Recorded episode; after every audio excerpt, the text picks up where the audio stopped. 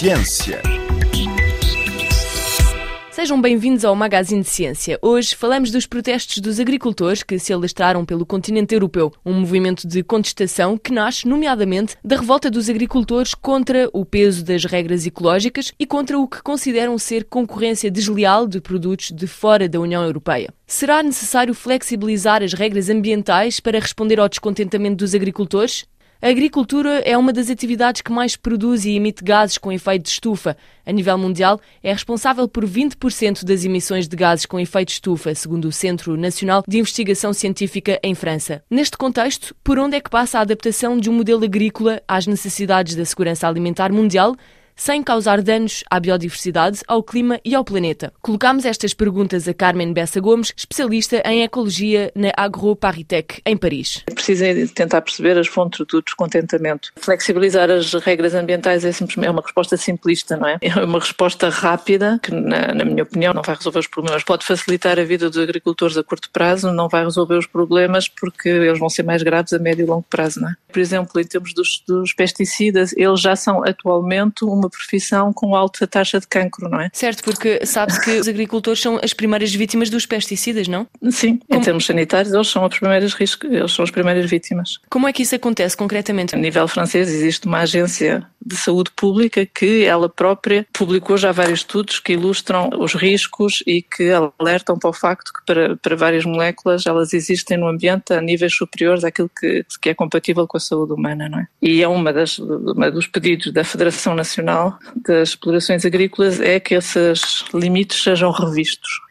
E isso é grave. É, é, grave só no sentido que os limites do que é compatível com a saúde humana têm que ser estabelecidos em relação à saúde humana e não em relação aos interesses de grupos económicos, não é? A nível agrícola, o que é que os pesticidas fazem? Qual é o benefício e quais são uh, os perigos dos pesticidas para o planeta? Os pesticidas normalmente vão facilitar os itinerários agrícolas, não é? as formas de produzir e vão permitir normalmente aumentar a produtividade. Podemos fazer duas grandes categorias, por um lado os herbicidas, não é, que vão controlar as ditas más ervas, não é, as plantas que potencialmente podem ser uh, competidoras com, com as plantas cultivadas, e por outro lado há o que se fala normalmente a grande categoria dos pesticidas que serão contra os insetos insetos, fungos, são utilizados nos campos, não é? Para minimizar a presença de agentes que possam ser, eh, ter eh, efeitos negativos. Tipicamente são, são moléculas que são tóxicas, não é? E, portanto, vão ter um efeito negativo também sobre, sobre outros organismos vivos, não é? Não ficam limitadas ao campo, não é? Elas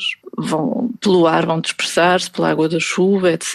Há moléculas que já foram proibidas há vários anos e que ainda se encontram, quando se faz testes, ainda se encontram no, nos ecossistemas. Ou seja, que, que ainda são usadas, portanto, ilegalmente. Algumas ainda são usadas, mas sobretudo muitas delas demoram muito tempo a degradar-se. Portanto, o impacto que elas têm vai persistir muito tempo depois de, de, terem sido parado a utilização. Portanto, isto quer dizer também que os pesticidas a longo prazo são nocivos para as próprias terras agrícolas, certo? Muitas vezes nós temos a ideia do solo como sendo algo mineral e não, não é? O solo é vivo e a vida do solo é extremamente importante para a produtividade mesmo do solo. E há sistemas, por exemplo, sabe-se que na, na, na, zona da Normandia, hoje em dia calcula-se que o solo está a 60 a 70% daquilo que seria a produtividade que ele tinha nos anos 60. Portanto, Devido aos pesticidas anos, ou outras razões também? Eu diria intensificação global das práticas. Porque há uma questão de, de interesses económicos, no, no, fundo. Há uma questão de prazo. As consequências das, das alterações climáticas são frequentemente demasiado, iria dizer que é demasiado longínquas, não são, não é? Porque as secas, os eventos extremos, etc., já se estão a sentir hoje. Mas a,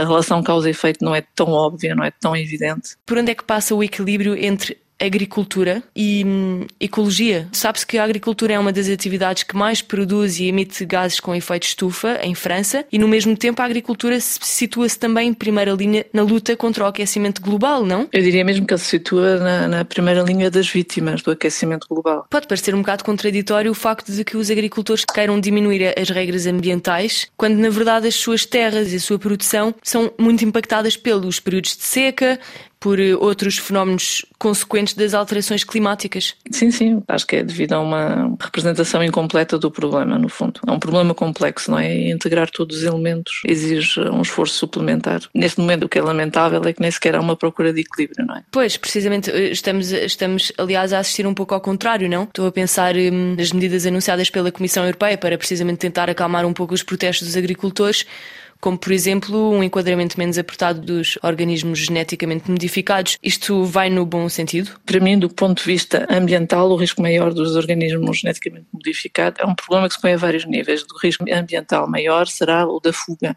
não, o facto de não, não, se conseguirem controlar? controlar, mas é algo ao sujeito do qual existe pouca informação. O risco dos OGM, para mim, não é um problema principal, nem é um problema ambiental. É um problema que eu acho que se põe, sobretudo, em termos da dependência que vai criar dos agricultores em relação à indústria, porque eles ficarão completamente dependentes das sementes que são produzidas por essa indústria, deixarão de ter a capacidade de eles próprios produzirem, de replantarem as sementes que têm, não é? Portanto, considera que isto irá reforçar ainda mais a agricultura intensiva? Sim, sim, é o objetivo. O objetivo é uma visão, uma uma visão produtivista e industrial da agricultura. A outra medida do governo francês que recolheu críticas do lado dos ambientalistas foi a suspensão do plano Ecofito, que previa a redução do uso de pesticidas. Será que podemos dizer ou considerar que a ecologia é a primeira vítima deste conflito? Acho que somos todos Uh, somos todos vítimas, não é? Os agricultores, em primeiro, que são os mais expostos, a biodiversidade em geral, e nós também, porque também fazemos parte do, dos seres vivos, não é? Que são impactados por esses produtos. Começou-se a falar em ecofito, se não me engano, foi à volta de 2013, e na realidade, mesmo se pode haver uma desaceleração do aumento, nunca diminuiu a utilização de produtos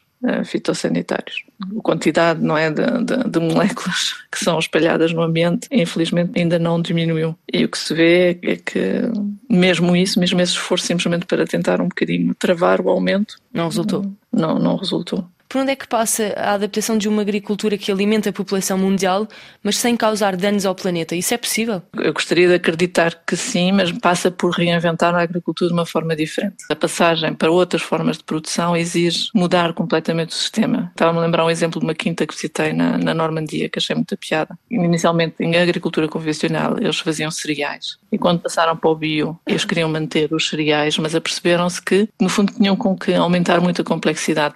Passavam a ter que ter períodos de rotação, não podiam ter o tempo todo em cereais, portanto eles tiveram que mudar completamente a concepção que eles tinham do próprio espaço agrícola que geriam, não é? Mesmo se o objetivo deles era produzir cereais, na realidade tiveram que ter plantações de rotação, tiveram que ter a produção de animal para, para valorizar esses períodos de rotação, exige um esforço de adaptação, não é? Às vezes fala-se de agroecologia, não é? A ideia da agroecologia é sobretudo de utilizar os processos ecológicos para intensificar a produção, em vez de tentar fazer uma intensificação da produção com uma, uma visão industrial não é? Tentar perceber como é que funcionam os processos ecológicos e utilizá-los para maximizar a produção. É possível, pelo menos, ter práticas menos impactantes e manter um nível, um bom nível de produção. Será que é viável pensar uma forma uniformizada de o fazer?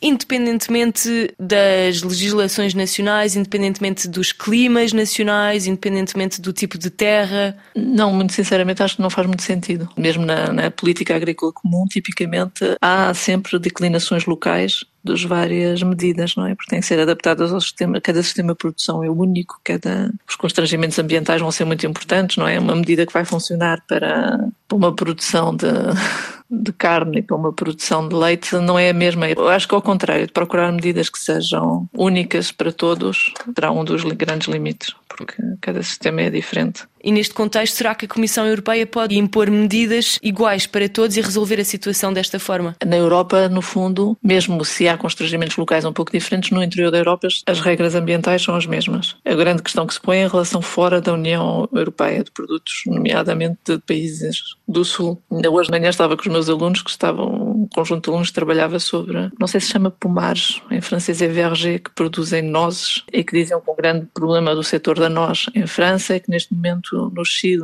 eh, eles têm sistemas muito intensivos de produção de noz e que nomeadamente as árvores no Chile recebem imensos antibióticos para limitar as populações de bactérias e que isso aumenta o tamanho das nozes e a produtividade do número de nozes e que é uma coisa que aqui não, infelizmente, não se pode fazer, não é? Porque ter, ter antibióticos no ambiente é uma péssima ideia. Isso põe em concorrência, efetivamente, faz com que cheguem cá nozes produzidas sem o mesmo tipo de constrangimentos legais, não é? Mas então, pegando esse exemplo concreto, qual é que seria a solução? Eu acho que é uma questão importante de dizer que há um certo nível de constrangimentos ambientais e não só. Pois é a mesma questão para os direitos dos trabalhadores, não é? No fundo, os produtos não poderiam ser uh, importados, importados se, sem respeitar um certo conjunto básico de, de, regras. No fundo, não haver livre circulação, a não ser que haja um, um conjunto de regras que são comuns entre os territórios. Era Carmen Bessa Gomes, professora em Ecologia na Escola Agroparitec em Paris.